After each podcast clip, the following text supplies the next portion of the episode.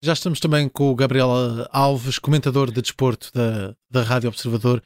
Gabriel, muito boa noite. Morreu, boa noite. Morreu Pelé. Que memória, que memória fica de, deste maior do futebol? Fica uma grande memória. É uma grande memória porque eu, quando era miúdo, comecei por ver jogar, portanto, ainda a preto e branco nos filmes que, que nos chegavam. E não me esqueço de um gol que ele marcou no Campeonato da Suécia, que é de facto algo, algo de fantástico. Uh, e depois comecei a ouvir, uh, portanto é da escola, não é? Vamos falar do Pelé, o Pelé. E tenho a memória maior, é o Campeonato do Mundo de 1970, quando ele ganha, portanto, a terceira, terceiro campeonato. É que, de facto, ele fazia parte de uma equipa fabulosa, eu tive a oportunidade de seguir esse campeonato, uh, já a televisão ia mostrando, não é? Já mostrava e via aquela grande final, e depois tive a oportunidade, já na minha parte profissional, de fazer vários trabalhos, eh, portanto, pegando naquilo que era o Pelé. Pelé eh, e outros eh, jogadores, naturalmente, que iam surgindo e havia aquelas todas comparações. Eu acho que, acima de tudo, não, os jogadores não são comparáveis. Pelé, um, Pelé foi Pelé. É, é, eu acho que ele iniciou, digamos que, uma, uma etapa uh, no futebol uh, de referência que depois começou a, começaram a aparecer outros portanto, na sequência dele. Portanto, tínhamos o Eusébio e o Pelé, o Pelé e o Eusébio, estou-me a lembrar do Mundial de 66. Tínhamos também o Cruyff, que aparece depois, depois temos o, o Armando Maradona, o Diego Armando Maradona. Um, temos, portanto, jogadores aí, mais recentemente, esta dupla que eh, encantou o mundo de, que gosta de futebol, que Messi e, e, e Ronaldo no mesmo campeonato, em clubes rivais, e, e, portanto, há toda uma. Mas Pelé é Pelé. Pelé é de facto um marco. Eu tive, durante o Campeonato do Mundo de 1994 nos Estados Unidos, eh, cobri para, para, para a Rádio e Televisão Portuguesa, eu tive a oportunidade de poder conversar com Pelé, numa entrevista que foi atempadamente marcada, eh, tinha, portanto, 10 minutos de conversa, porque éramos muitos jornalistas, eh, portanto, e muitas estações que queriam, portanto, eh, conversar com Pelé. E é engraçado, Pelé e Bobby Charlton, estavam os dois, era alternado, começávamos num e íamos para o outro. Muito interessante essa, esse trabalho na altura. E eu gostei muito de falar, a simpatia, Pelé jogava fácil, só que era um grande talento. E ele falava fácil, era um jogador, uma pessoa simples, muito simples. E aí, de facto, pela simplicidade, a sua grandiosidade. Porque quanto mais simples se é, maior também uh, sentimos as pessoas uh, que estão uh, perto de nós. Portanto, é uma perda, naturalmente, é o fator da vida, mas Pelé vai ser sempre e sempre uma referência do futebol mundial, porque é com ele que se começa a falar de um jogador de grande porte, de grande qualidade, grande porte técnico, de talento, que pode fazer diferenças e Pelé é Pelé, e Pelé tem, portanto, um recorde que ele mora com ele, eh, que é ter três títulos mundiais em quatro campeonatos do mundo.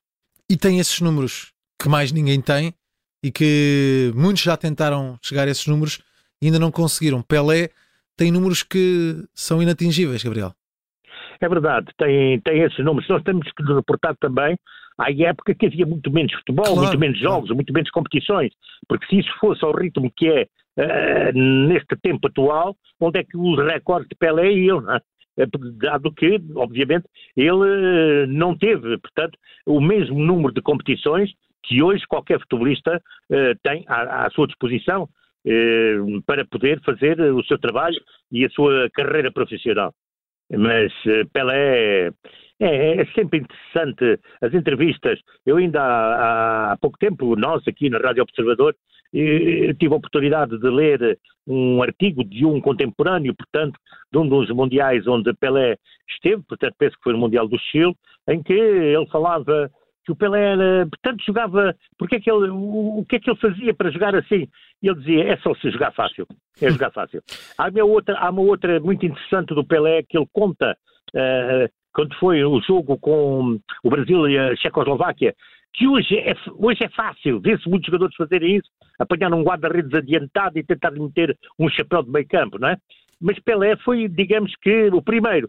Ele explicava, eu vi, vi o guarda-redes adiantado e, e a bola. Metia a bola, ela passou perto, não entrou, mas eu vi que podia fazer.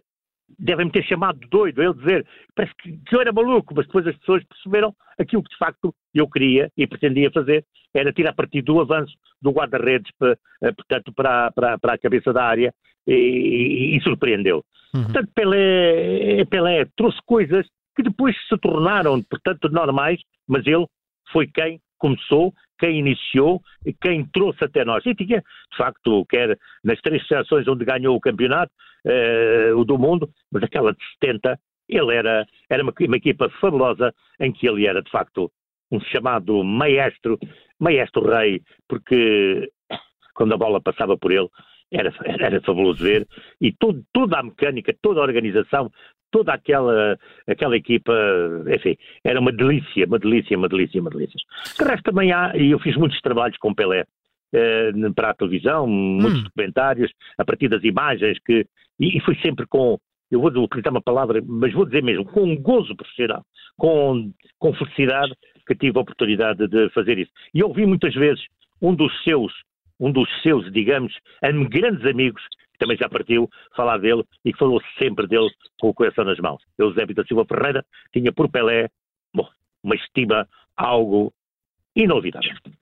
Um, há esta situação, e estava agora a recordar isto, porque começa a surgir também muita informação sobre Pelé nestes últimos minutos, e há este dado curioso.